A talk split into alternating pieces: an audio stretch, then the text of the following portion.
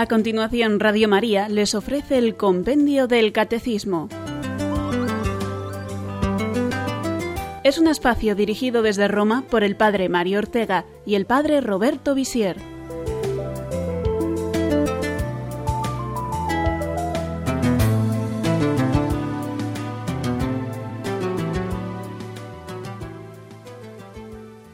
Un saludo muy cordial a todos los oyentes de Radio María.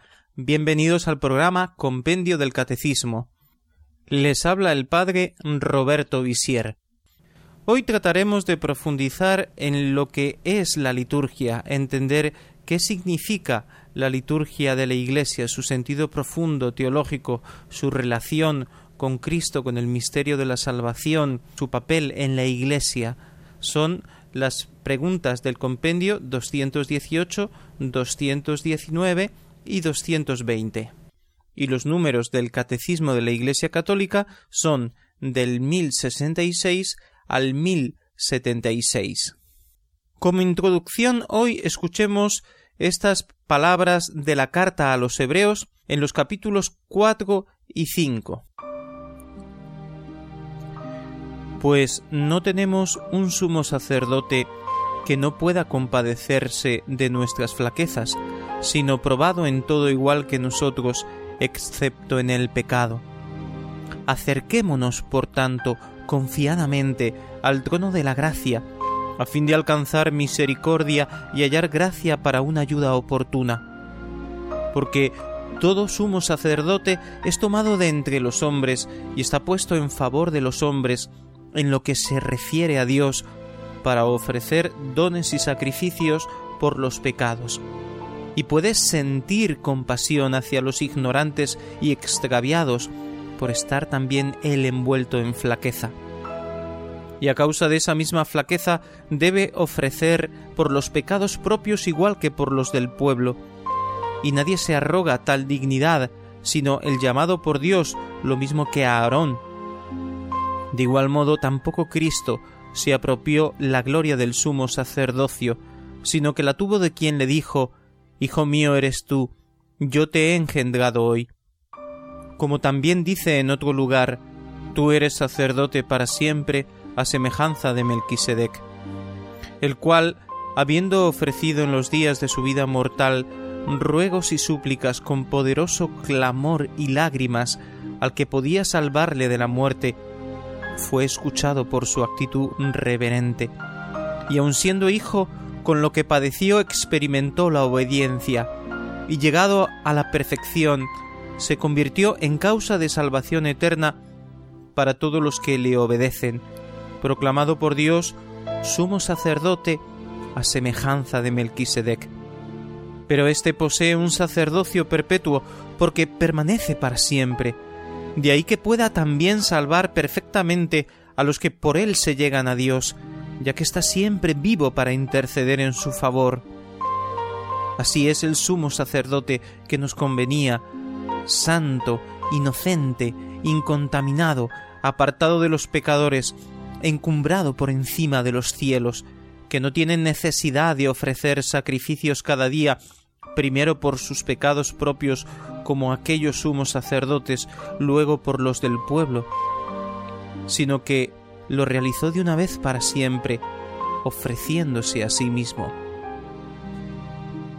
Esta enseñanza de la carta a los hebreos sobre el sumo sacerdocio de Jesús, que es el nuevo sacerdocio de la nueva alianza, nos ayudan mucho, nos ayudarán a comprender mejor eh, todo esto que vamos a explicar sobre la introducción a la liturgia, sobre el sentido de la liturgia de la Iglesia Católica, el nuevo culto que realizamos los católicos y que sustituye al culto judío.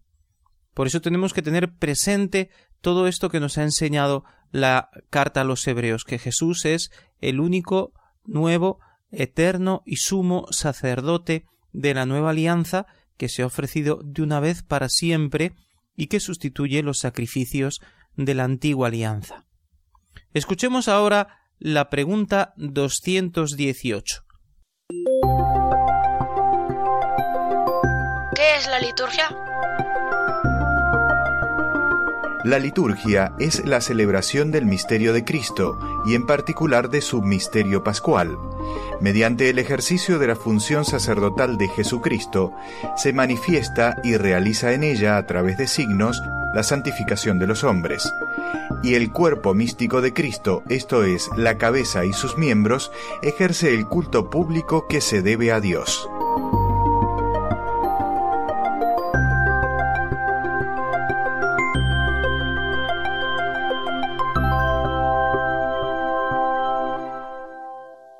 La liturgia es la celebración del misterio de Cristo. El credo es la profesión de la fe. La liturgia y los sacramentos son la celebración de la fe. Los mandamientos, la tercera parte del catecismo, son la fe hecha vida, vivida cada día por cada cristiano.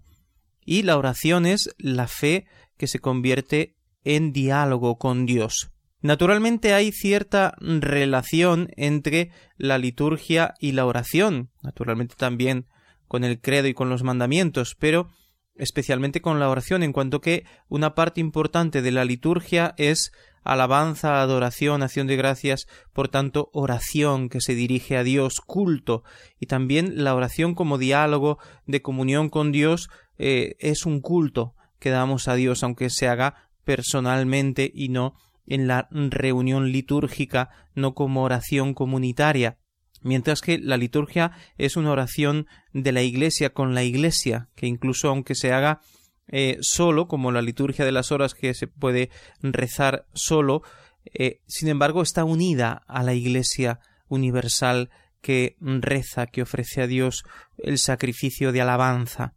Pero quisiera detenerme sobre todo a explicar mejor lo que significa celebración, porque cuando pensamos en una celebración la mente nos lleva a la palabra fiesta. Y hoy en día la fiesta está muy ligada a la música alta, al consumo de alcohol, a comer mucho, a la reunión de muchísima gente o también naturalmente puede ser un grupo más reducido, más familiar, en un ambiente distendido, pero quizás sin excesos. Pero pues, se puede mezclar esto en la fiesta. La fiesta es para divertirse, la fiesta es para comer y beber, la fiesta es para conocer gente. Bueno, todo eso pueden ser aspectos de la fiesta social, de lo que es la fiesta en el sentido humano más general.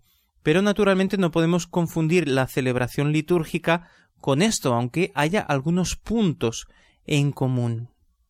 Por ejemplo, cuando celebramos un cumpleaños o un matrimonio, es una celebración, se hace una fiesta. También está la parte del sacramento cuando hablamos del matrimonio como sacramento. Pero cuando se celebra una fiesta muchas veces nos quedamos en la parte superficial. Le preguntamos a alguien ¿Estuviste en la boda de fulanito? Sí. ¿Y cómo fue? Ay, bailamos toda la noche. Ay, la novia estaba guapísima. Uy, comimos de maravilla. Nos quedamos en los detalles que no son los más importantes de lo que es la unión de un hombre y de una mujer para formar una familia se ve una pareja muy unida, se quieren mucho, esperamos que perseveren juntos toda la vida, se puede hacer un discurso menos superficial, se puede hacer una aproximación a esta celebración más espiritual, más profundo. En este sentido, la celebración del misterio cristiano tiene ese carácter comunitario de las celebraciones civiles humanas de la sociedad humana, pero luego tiene también ese carácter sagrado, es decir, es una reunión donde los creyentes se reúnen con Dios, con la presencia de Dios, para celebrar la fe. Estamos alegres porque creemos, porque Dios está en medio de nosotros, por todo lo que significa el misterio de Jesucristo, la encarnación, la redención, la pasión, la muerte, la resurrección, la venida del Espíritu Santo, todo eso lo celebramos en comunidad, lo recordamos juntos y para nosotros es un momento para crecer en la fe porque en esa celebración del misterio de Cristo, Cristo actúa, el Padre actúa, el Espíritu Santo actúa, nos está santificando. Así que en una celebración sagrada litúrgica, al celebrar el misterio de la redención, la Iglesia adora, agradece, alaba, implora, intercede por los demás, con Cristo, al Padre en el Espíritu Santo, con esa presencia de la Santísima Trinidad, en un ambiente sagrado, de oración, de solemnidad, de respeto, y donde no sólo se recuerda, sino que se realiza, se hace presente el misterio de Cristo, es eficaz en ese momento y la gracia de Dios se derrama en los que están presentes si están abiertos a ese don de Dios, a esa acción de Dios.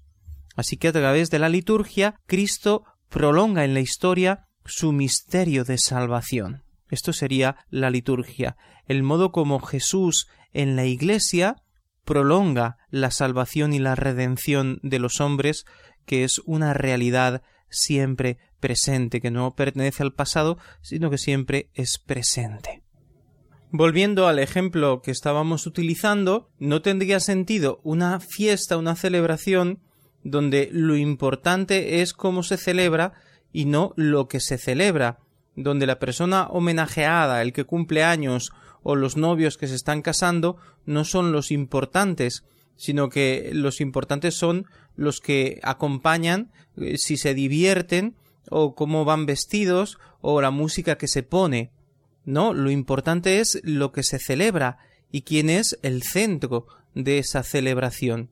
Luego, naturalmente, tendremos que intentar que la celebración exprese en los signos en, en todo lo que se utiliza en la música, en el banquete, pues que sea agradable y que exprese lo que se quiere manifestar, esa alegría por, por ese evento, por ese cumpleaños, por ese matrimonio que se ha celebrado. Pero lo importante es la esencia de esa celebración y la persona, porque siempre lo importante es la persona humana y no eh, el entorno.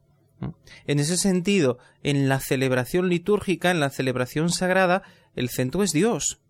Y el centro es el misterio pascual que se celebra, que se conmemora, y el fruto esencial es la santificación de los hombres y el culto que se ofrece a Dios. Y luego intentaremos que los signos que envuelven esa celebración expresen eso que se quiere significar. Pero todo el entorno exterior tiene que estar al servicio de lo que se celebra. Así que lo importante en una fiesta, en una celebración, no debería ser si me lo paso bien o no me lo paso bien, sino si de verdad hemos crecido en amistad, en verdadera fraternidad, en, ese encuentro entre las personas y, hemos sabido arropar y mostrar el amor y el cariño hacia esa persona, hacia esas personas que nos han invitado a esa celebración. Creo que el ejemplo es claro y es iluminador. Subrayamos sobre todo el misterio pascual, porque es en el misterio pascual donde se realiza la plenitud del designio de Dios de salvación, cuando Jesús cumple su misión de salvar a la humanidad, él ya se está entregando por los hombres desde que está en el seno de María, en el nacimiento en Belén, en su vida oculta, en su vida pública, pero la plenitud de su entrega es la pasión y muerte, la institución de la Eucaristía y luego la pasión, la muerte, la resurrección, la ascensión. En este sentido, la liturgia de la Iglesia gira en torno a este gran misterio pascual que celebramos de un modo muy particular en el tiempo litúrgico de Pascua, pero que está siempre presente cada domingo en la meditación, en la oración, en la celebración litúrgica de la Iglesia. Habla la pregunta del compendio de la función sacerdotal de Cristo que recordábamos al principio con esas palabras de la carta a los hebreos. Hay un solo sacerdote y un solo culto verdadero y eterno, en esto creemos los cristianos.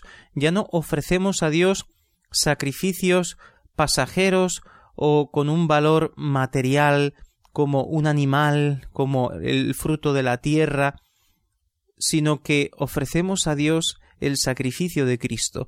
Y con el sacrificio de Cristo ofrecemos nuestros pequeños sacrificios, nuestras oraciones, pero todo unido al único y eterno sacrificio del único y sumo sacerdote que es Jesús, el único mediador, el pontífice, es decir, el puente que nos une con Dios, y sólo a través de Cristo puede llegar nuestro culto hacia el Padre.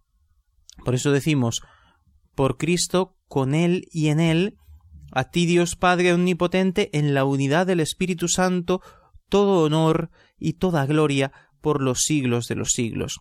Y en esta oración que hacemos en la cumbre de la plegaria eucarística, de la celebración cotidiana de la Santa Misa, se expresa todo el sentido de la liturgia de la Iglesia, en la que adoramos al Padre a través de Cristo, por los méritos de Cristo y con la acción siempre del Espíritu Santo. Este dinamismo trinitario es esencial para comprender el sentido de la liturgia de la Iglesia. La liturgia se realiza a través de signos eficaces que manifiestan una realidad y realizan lo que significan. ¿Qué quiere decir esto? Que la liturgia se realiza a través de signos visibles que pueden captar nuestros sentidos. No es liturgia simplemente una oración privada de los fieles, sino que es cuando esa oración, que se manifiesta con palabras o con otros gestos, o con signos sacramentales, como el agua, como el óleo santo bendecido, el santo crisma, el óleo de los catecúmenos, el aceite de los enfermos, el óleo de la unción de los enfermos. Estos signos, que pueden ser también expresiones eh, de, las, de, las, manos, gestos de las manos, eh, las mismas palabras de los rituales, la misma palabra de Dios, todo eso en ese ambiente de celebración litúrgica es la liturgia de la Iglesia. Pero esos signos no son una simple manifestación de la fe, sino que realizan lo que significan. El agua no simplemente nos recuerda que Dios nos quiere purificar, santificar, perdonar los pecados, sino que realmente el agua del bautismo regenera a la persona, la purifica, la lava. Así que no son meros símbolos. Cuando vemos una bandera, la bandera no es el país. Nos recuerda ese país, pero no está el país en esa bandera. Mientras que cuando echamos el agua eh, sobre la cabeza o sobre el cuerpo de un catecúmeno que se bautiza sea niño o sea adulto, ese agua realmente está purificando y ese agua es agua bendita, pero a la vez tiene la presencia de Dios. Actúa Cristo, Cristo bautiza, actúa el Espíritu Santo, el Padre adopta como hijo suyo esa persona que se está bautizando. En este sentido, los signos de los sacramentos y de las bendiciones de la Iglesia, los sacramentales, son eficaces. Es una pedagogía divina porque a través de las celebraciones, de las palabras de los distintos rituales, de los gestos que se realizan y de los signos sensibles que ya hemos nombrado, del agua, de las velas encendidas, de los óleos santos consagrados, se expresa una realidad que se hace realidad, que se cumple al realizar los sacramentos. De este modo la Iglesia nos enseña, a través de estos símbolos, nos transmite el depósito de la fe, pero lo hace de un modo vivo, de un modo que transforma el interior de las personas, que es siempre eficaz. ¿Por qué lo ha hecho Dios así?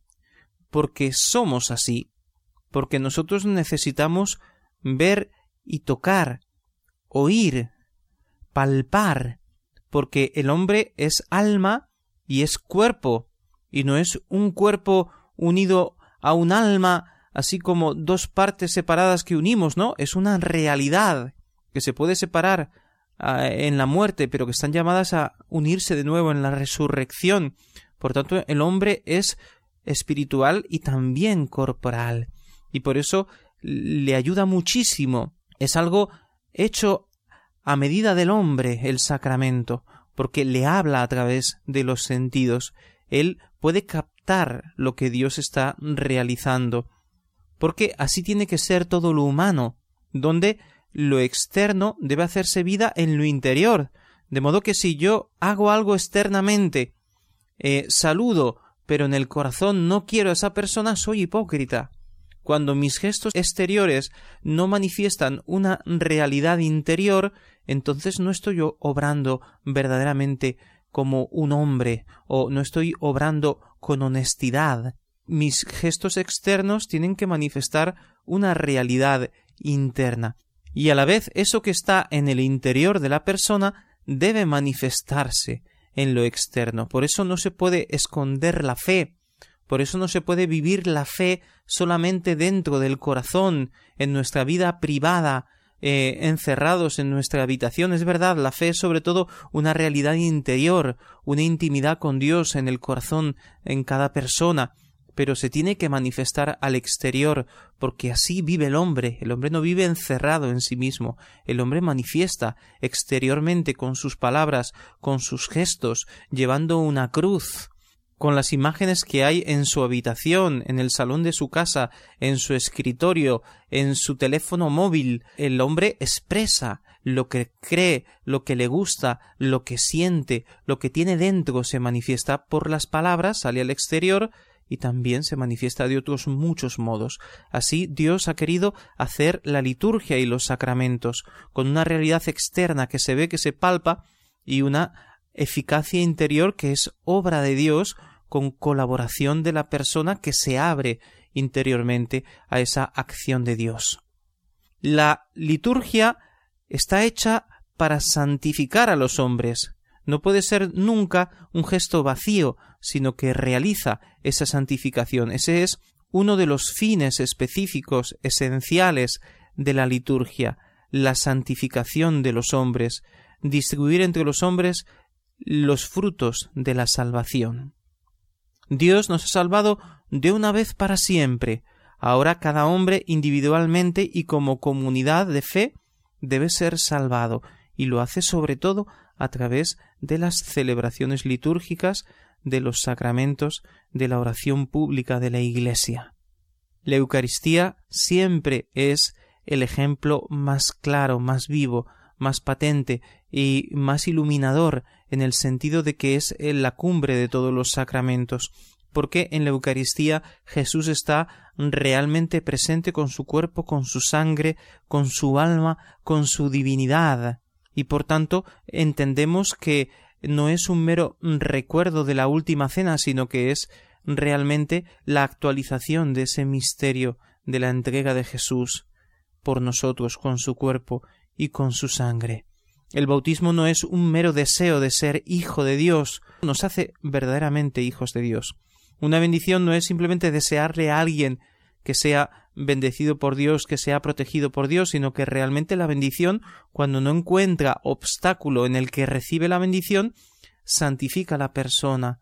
Realmente Dios derrama una gracia sobre la persona que es bendecida.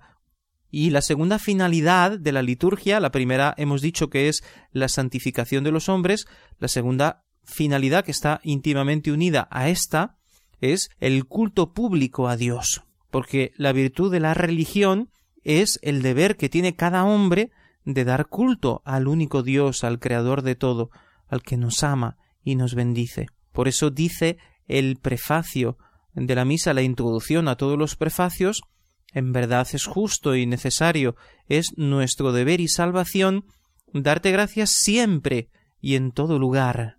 Darte gracias y también adorarte, bendecirte, pedirte perdón, interceder por los demás, es justo y necesario, porque esa es nuestra salvación como hijos ante el Padre que nos ha adoptado, que nos llama a la vida eterna.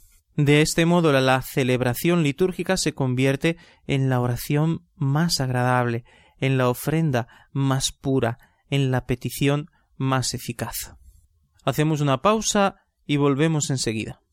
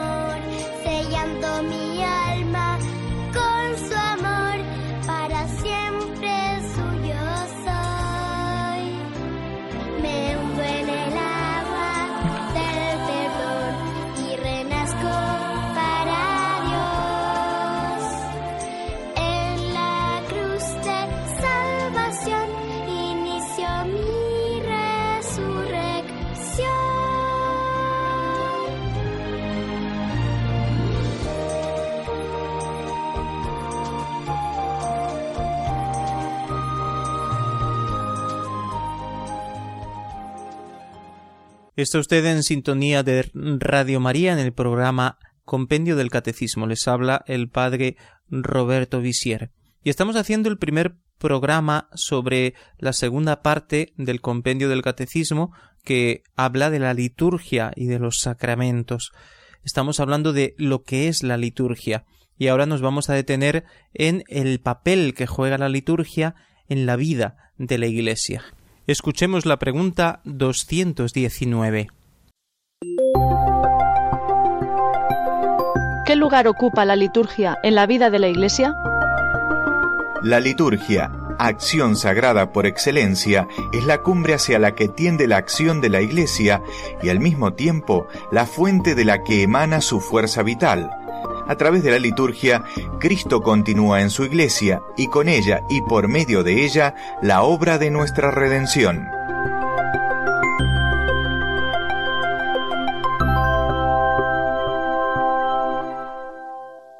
Como estábamos diciendo justo al acabar nuestro primer cuarto, la liturgia es una acción sagrada por excelencia, es la oración más agradable a Dios no simplemente una oración que es agradable, sino la más agradable. El cristiano siempre reza como miembro de Cristo, como parte del cuerpo místico de Cristo, pero en el culto público la comunión con Cristo está garantizada por la mediación de la Iglesia. Y esto es lo que la hace especialmente eficaz. La intervención del Espíritu Santo, la presencia particular de Cristo, todo esto es lo que hace que la liturgia sea una oración especialmente excelente. Naturalmente, la eficacia de la oración depende de la disposición del fiel. Podemos decir que la misma oración hecha por un cristiano fuera de la liturgia, si se hace dentro de la liturgia con una disposición igual, sería más eficaz. Es decir, si yo pido por alguien en mi oración personal, eso tiene su eficacia según mi fe, según mi comunión con Dios, pero si esa petición la hago en la celebración de la misa, en la liturgia de las horas, esa petición hecha con la misma disposición, con el mismo fervor, es más eficaz, porque Dios ha dado a la Iglesia el poder de distribuir los bienes de la salvación y cuando la Iglesia oficialmente celebra la liturgia, su oración es más escuchada porque lo ha querido Dios así, ha privilegiado la oración oficial de la Iglesia. Otro ejemplo muy claro que nos puede iluminar mucho es cuando hacemos una comunión espiritual, que es una práctica muy recomendable, muy hermosa, que es cuando nosotros deseamos recibir la comunión, pero no lo podemos hacer porque no hemos podido asistir a misa por motivos de trabajo, de enfermedad, y entonces lo que podemos hacer es desear la comunión en una visita al Santísimo o también en cualquier parte donde me encuentre, puedo pensar en Jesús sacramentado y pedirle que venga espiritualmente a mi corazón, que se haga presente en mí de modo semejante a como se hace presente cuando recibo la comunión. Pero no podemos pensar que es la misma cosa, que la eficacia de recibir sacramentalmente el cuerpo de Cristo es exactamente lo mismo que si yo lo recibo espiritualmente, deseo simplemente recibirlo, ¿no? Es más eficaz recibir verdaderamente la comunión, el cuerpo de Cristo, el sacramento de la Eucaristía, que simplemente desearlo. El hecho de desearlo y de pedirle a Jesús que venga, naturalmente será eficaz y es una práctica muy hermosa, pero no es lo mismo que recibir la comunión de manos de un sacerdote o durante la celebración de la misa. En este sentido, la liturgia es la cumbre de la oración que dirige la Iglesia a Dios, del culto que dirige la Iglesia a Dios, y la más eficaz santificación de los hombres es el modo ordinario como Dios obra en las personas, las transforma, las santifica. El Espíritu Santo obra especialmente a través de las celebraciones litúrgicas. Porque la misión de la Iglesia es precisamente esta, la de dar gloria a Dios, la de darle culto a Dios y la de comunicar el misterio de la salvación, que no es simplemente enseñar la fe, sino atraer a todos los hombres hacia Jesús, de modo que sean santificados por el Espíritu Santo y conducidos a la vida eterna, alcancen esa salvación eterna. De este modo, la liturgia es la cumbre de la vida de la Iglesia y a la vez la fuente, porque todo lo que la Iglesia hace tiene eficacia y sentido en la medida en que Dios actúa por medio de ella. Es decir, en cuanto que ella misma, la Iglesia, es sacramento universal de salvación, es sacramento de Cristo, es un signo a través del cual nosotros llegamos a Cristo. Es verdad, es una sociedad humana, en el sentido de que está formada por hombres, y esos hombres son pecadores. Pero la Iglesia ha sido fundada por Cristo y ha sido dotada del poder de santificar, del poder de transmitir la fe, de interpretar la escritura y de santificar a los hombres, y eso lo realiza especialmente a través de la liturgia. No es que este sea el único modo de santificarse, no es que lo único que tiene que hacer un cristiano es ir a misa o confesarse. Naturalmente tiene que ser coherente en su vida cotidiana, tiene que santificar el mundo, tiene que evangelizar a los hombres, tiene que hacerse presente, tiene que llevar una vida santa. No todo se reduce a los sacramentos, tiene que practicar la caridad, tiene que vivir el amor, tiene que practicar las virtudes, pero la gracia, la fuerza que necesita para vivir todo esto la recibe principalmente de los sacramentos y también pues de la oración personal. Así pues, de este modo, a través de la liturgia y en el seno de la Iglesia, Cristo continúa en su Iglesia la obra de la salvación, porque Cristo es el mismo ayer, hoy y siempre, y permanece entre nosotros vivo y resucitado. Hagamos nuestra segunda pausa y volvemos enseguida.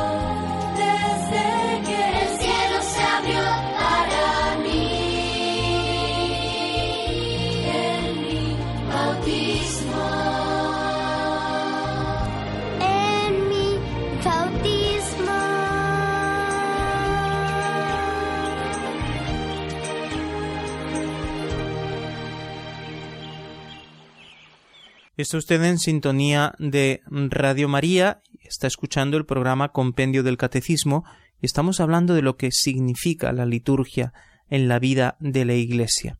Hacemos en este momento final de nuestro programa una explicación de lo que significan los sacramentos en general, lo que llamamos la economía sacramental. Escuchemos la pregunta 220. ¿En qué consiste la economía sacramental? La economía sacramental consiste en la comunicación de los frutos de la redención de Cristo mediante la celebración de los sacramentos de la Iglesia, de modo eminente la Eucaristía hasta que Él vuelva.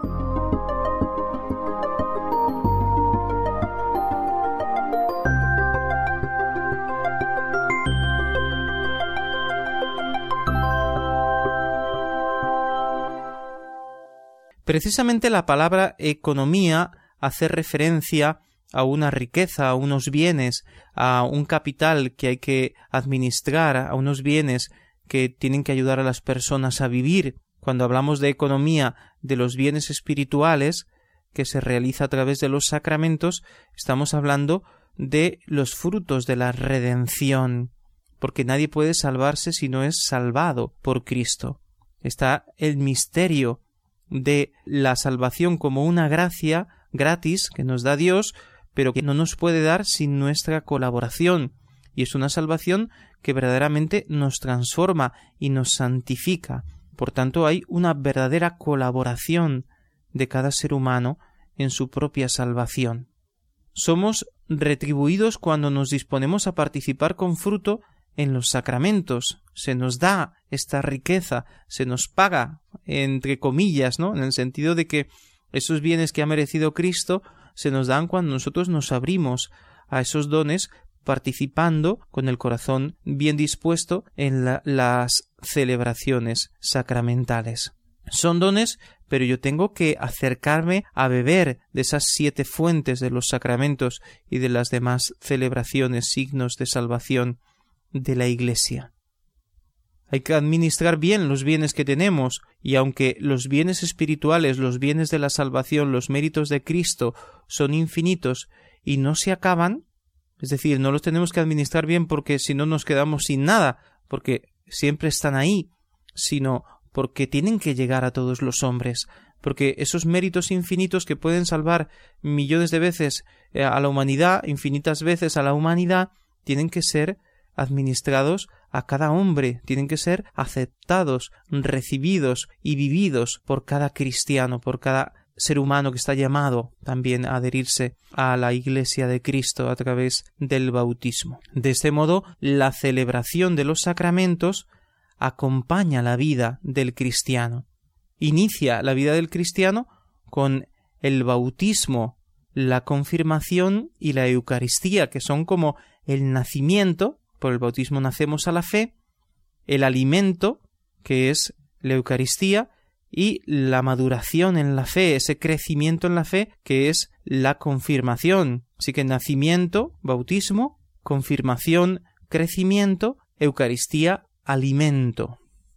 Los sacramentos de curación que son para purificarnos, que restauran nuestra alma cuando está dañada, eh, manchada por el pecado, que corrigen nuestro camino, nuestros errores, que enderezan nuestro sendero hacia Dios, nuestra senda hacia el paraíso, que nos fortalecen en medio de nuestras debilidades, los sacramentos de la confesión y de la unción de los enfermos, y finalmente los sacramentos de servicio, que son los que nos otorgan una misión y una gracia para bien de la comunidad, de la comunidad de la familia cristiana, de la comunidad eclesial, sacramento del orden sacerdotal, mediante el cual los ministros sagrados sirven a la Iglesia, y el sacramento del matrimonio al servicio de esa institución natural maravillosa que ha sido sacralizada, bendecida por Dios con un sacramento especial, el sacramento del matrimonio. Sobre todo a través de la Eucaristía, el Señor quiere realizar y distribuir los bienes de la salvación. De modo que al renovarse el sacrificio de la cruz, se da una perfecta glorificación de Dios, que en esa presencia real de Cristo podemos encontrar una comunicación perfecta, una oración, porque Jesús está conmigo, y naturalmente en esa comunión recibida dentro de nosotros de un modo físico a través del pan eucarístico, que es el cuerpo y la sangre de Cristo, podemos llegar a ese abrazo que nos pone en comunión íntima, personal con Jesús, que es el fin de toda la vida cristiana, vivir en comunión con Cristo, con el Padre, con el Espíritu Santo, hasta que alcancemos la plenitud de, la comunión en la vida eterna. Y este acompañarnos Dios a través de los sacramentos se realiza durante toda nuestra vida y durante toda la vida de la Iglesia, hasta que el Señor vuelva. En el tiempo de la Iglesia, que es el que estamos viviendo, este es el modo ordinario de transmisión de la gracia de Dios a los hombres, y así será hasta el fin de los tiempos. A esa pregunta frecuente que nos hacen ¿por qué si yo soy creyente y puedo vivir mi fe y puedo rezar en mi casa ¿Por qué tengo que ir a la iglesia? ¿O por qué tengo que casarme por la iglesia si nos queremos lo mismo? Si ya vivimos juntos, si ya somos fieles, ¿por qué tengo que recibir la comunión? ¿Por qué tengo que ir a misa los domingos? Porque este es el camino ordinario para participar de los bienes de la salvación. En este sentido, entender el significado, la finalidad que tiene la liturgia en la Iglesia nos ayuda a comprender que tenemos que vivir en el seno de la Iglesia, no solamente escuchando la palabra de Dios y conociendo mejor nuestra fe, como hemos intentado hacer en todas las catequesis que hemos hecho sobre el credo, sino que tenemos que vivir nuestra fe como comunidad, reuniéndonos en asamblea litúrgica para celebrar esa fiesta, entre comillas, del misterio de Cristo, donde recibimos la gracia que necesitamos para vencer el pecado, para ser transformados interiormente, para perseverar en la fe y para amar a los demás, a todos, para poder entregar nuestra vida por los demás como ha hecho Cristo por nosotros. Ahora entendemos mejor la necesidad de la Iglesia, la misión de la Iglesia. Y como conclusión de hoy más que un resumen, quiero que hagamos unas aplicaciones prácticas de lo que hemos escuchado en esta catequesis de hoy. Primero, no vivamos la misa y demás sacramentos como actos sociales o meros encuentros de familia, de amigos, o simplemente como una reunión para rezar juntos, sino que las tenemos que vivir como celebraciones sagradas, donde Dios Trinidad está presente, donde realmente Cristo está presente, el Padre está presente, el Espíritu Santo está actuando. Examinemos, hagamos un examen de conciencia en este momento sobre la frecuencia con la que recibimos los sacramentos o cómo hemos recibido los sacramentos, la confirmación, el sacramento del matrimonio, cómo participamos en la Eucaristía, en la celebración de la misa dominical o otros días, cómo recibimos la comunión, somos conscientes del don y significado de estar bautizados y confirmados de estar casados por la Iglesia o de ser sacerdotes. Miremos a la Iglesia no como mera institución humana, sino como administradora de los bienes de la salvación, como la que gestiona la economía de los bienes de la salvación. Finalmente miremos al obispo y al sacerdote con fe, porque sacerdote significa aquel que da lo sagrado, sacerdo, aquel que da lo que es sagrado. Y por tanto tenemos que descubrir en el obispo, en el sacerdote, el ministro ordenado que nos pone en comunión con Dios a través de los sacramentos, no por sus propios méritos o por su propio poder, sino porque Dios actúa por medio de él. Y ahora sí esperamos las preguntas de nuestros oyentes.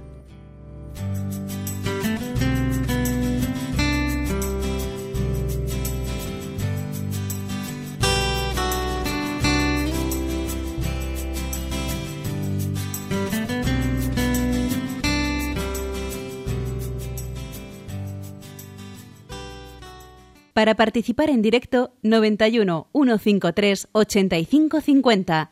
91 153 8550.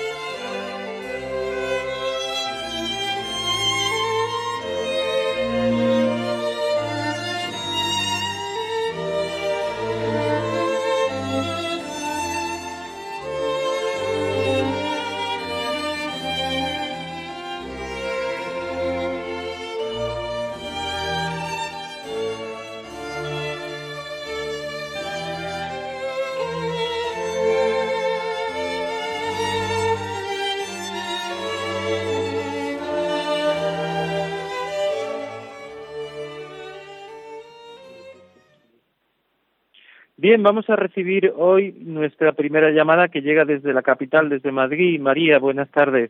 Sí, buenas tardes, padre.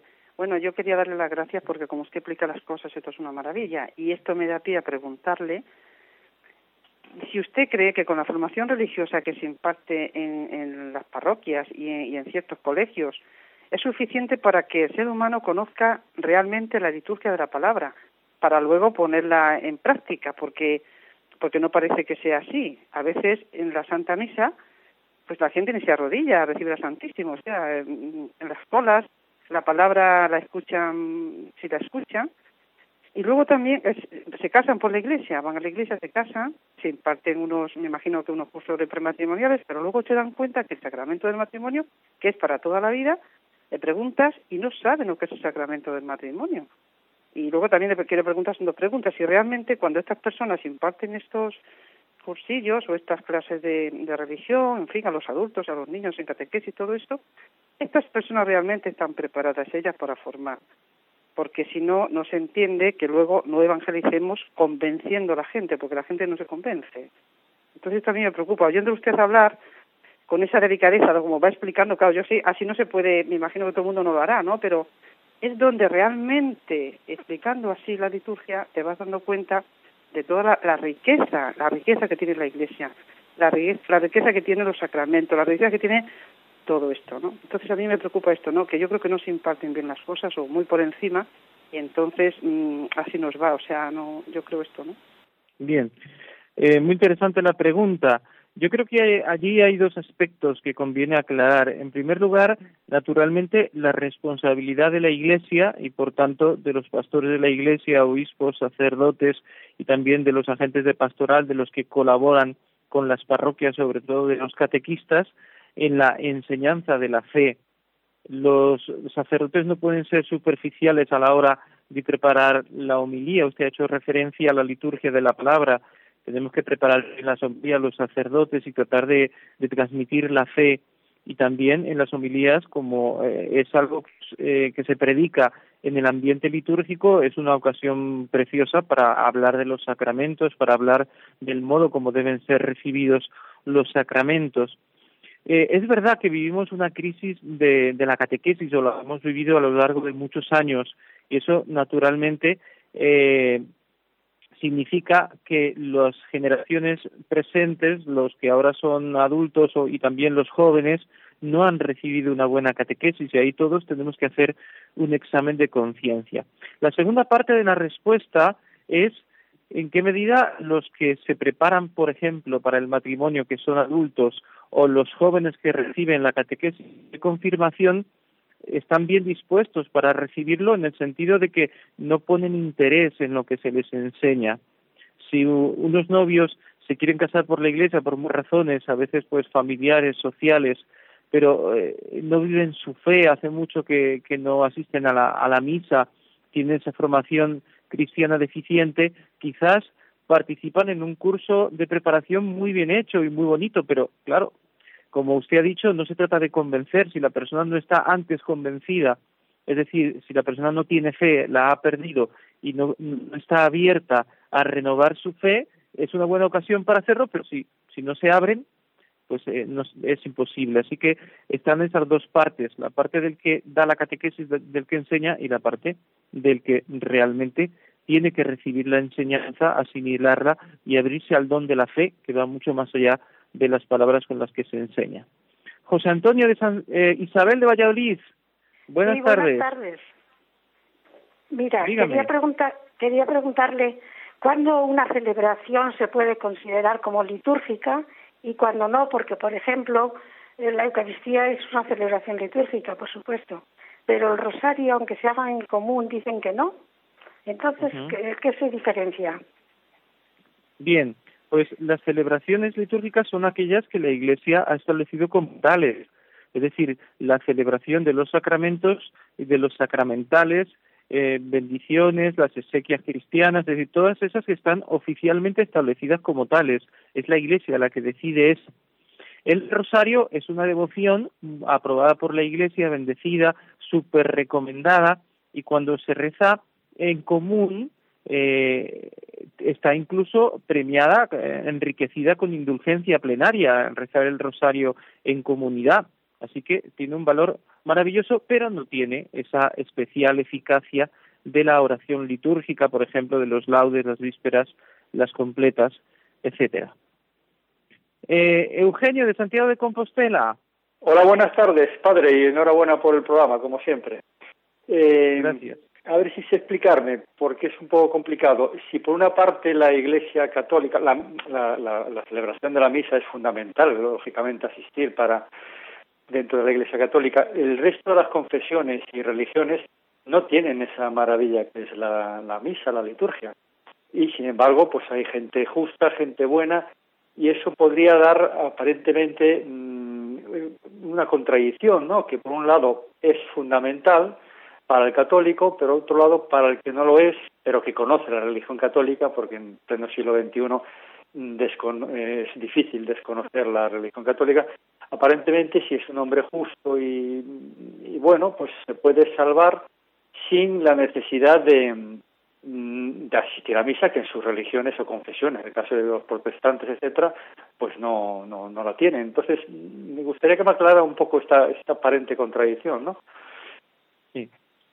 Muy bien, no tenemos mucho tiempo para desarrollar esta pregunta, pero eh, eh, naturalmente creo que lo haré en el próximo programa. Los, estantes han eh, renunciado a los sacramentos, los han perdido por, por porque se han apartado de la fe católica y poco a poco han perdido los sacramentos y conservan en alguna medida el bautismo y, y poco más, un poquito la Eucaristía en algún en alguna medida, algún matiz, pero eh, en general han perdido los sacramentos y, sin esa riqueza, naturalmente se privan de muchas ideas especiales que Dios derrama a través de, los sacramentos. Pero naturalmente Dios en su miseria, a los que han nacido en esa fe e intentan servir a Dios, pues eh, intenta eh, llevarlos a la salvación y, realmente encontramos personas admirables que eh, pertenecen a estas iglesias separadas y, que naturalmente están en camino de salvación, pero desgraciadamente están privadas de, gracias especiales que se reciben a través de los sacramentos y en esa medida quizá eh, les va a ser difícil alcanzar la santidad que otros han alcanzado en el seno de la Iglesia gracias a estos dones especiales. Última llamada. Usted de Almería. Buenas tardes. Buenas tardes. Mire, sobre todo lo que está diciendo, pues nos parece y nos eh, da evidencia, no, nos, nos convence de que, claro, pues para eh, las, las religiones responsables como la católica, responsables me refiero que, tienen mucho cuidado en no hacer daño a los demás y que, y que intentan ayudar, pero también no hacer daño gravemente a los demás, eh, no, comprendemos ahora por qué al eh, intentar casarse entre varias religiones o intentar convivir como en Jerusalén entre varias religiones con principios y escalas de valores tan distintos, pues resulta tan violento esa convivencia, porque claro, cuando defiendes algo a capa y espada y no te bajas del burro nunca, no, no porque diga yo que no es que no es cierto, sino que cada uno cree que lo que, que, lo que piensa y que lo que cree es cierto, entonces hay peleas a muerte, claro, lógicamente. Eh, en los lugares donde hay muchas religiones muy responsables es donde siempre la, la, violencia y, y, y, la, es decir, la, la, falta, como se dice? No, pero porque, porque además debe ser así, es decir, la falta de, de flexibilidad, claro, yo no puedo ser flexible eh, admitiendo casándome con varias mujeres, y los islámicos no pueden ser flexibles creyendo que eh, es malo casarse con varias mujeres, y por tanto ahí surge una violencia Mm, eterna y milenaria, como ya hemos visto que en Jerusalén siempre está en guerra allí, porque hay varias religiones muy responsables y, muy creyendo sinceramente que, bueno, y, y, y, en, y en, relación a esto y, terminando, eh, quería preguntarle, ¿es pecado mortal o ofensa grave a Dios hacer caso primero a la conciencia al decidir cualquier cosa que salvo en cosas de, de es decir, de, de, de dogma de fe o es cátedra, ¿a, quién hay que obedecer primero? ¿A la conciencia en decisiones graves o a la jerarquía de la Iglesia? O sea, yo cometo pues, pecado pues, grave si... Mm, bien. Mm, bueno, mm, son dos, creo que voy a hacer algo malo y digo, no, primero tengo que hacer lo que yo crea, no vaya a ser que obedeciendo a, a, mi jerarquía a lo mejor haga daño podemos, gravemente. No podemos, tenemos que terminar el programa, me disculpa entonces lo dejamos lo dejamos aquí. Es muy difícil responder las dos preguntas. Respondo solo la primera porque la segunda es muy compleja y no tenemos el tiempo ya estamos fuera de tiempo. Eh, el respeto a la verdad no implica eh, imponerla a los demás violentamente. Entonces tenemos que tener mucho cuidado con eso. Nosotros defendemos y respetamos nuestra nuestra verdad pero no podemos nunca en ningún momento imponerla violentamente a, a los demás. Y nos despedimos eh, Dios te salve María, llena eres de gracia, el Señor es contigo, bendita tú eres entre todas las mujeres, y bendito es el fruto de tu vientre Jesús. Santa María, Madre de Dios, ruega por nosotros pecadores, ahora y en la hora de nuestra muerte. Amén. Y la bendición de Dios Todopoderoso, Padre, Hijo y Espíritu Santo, descienda sobre vosotros y os acompañe siempre. Buenas tardes.